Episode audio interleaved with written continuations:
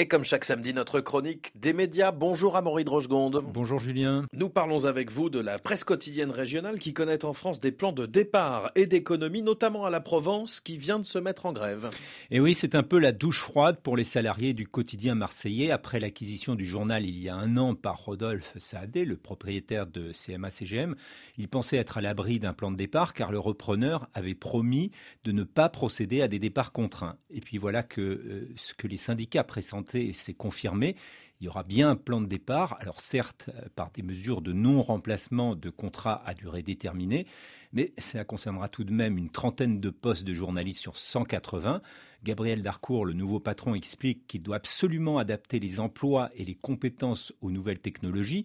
Le quotidien a perdu 12 millions d'euros l'an dernier, il en perdra 9 cette année. La diffusion a reculé de 20 000 exemplaires en 5 ans. Il estime donc qu'il doit réussir sa transformation en un média global engagé dans le développement de sa région, parce que sinon c'est l'avenir même de la presse quotidienne régionale qui est en jeu. Aux États-Unis, on sait qu'elle existe pratiquement plus et que des régions entières sont plongées dans de véritables déserts médiatiques. Rodolphe Saadé, qui a racheté le journal à prix d'or, va encore investir 38 millions d'euros pour redresser le titre. Il n'abandonne pas le papier, prévoit d'ailleurs de lancer en janvier un magazine dédié à l'OM. Mais il y aura bien des départs avec la suppression de 10% des postes dans l'entreprise et la rédaction s'est immédiatement mise en grève pour protester. Et d'autres quotidiens régionaux connaissent également des difficultés.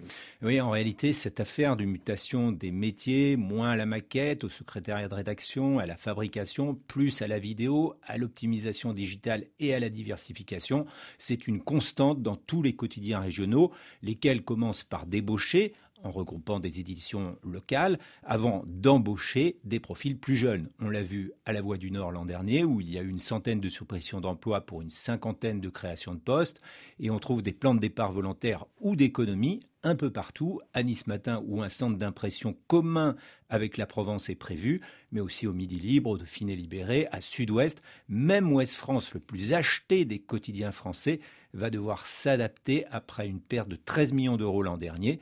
Tout se passe comme si tous ces journaux qui ont tardé à réaliser leur transformation numérique étaient rattrapés par la réalité. Amaury de Rochegonde, merci beaucoup.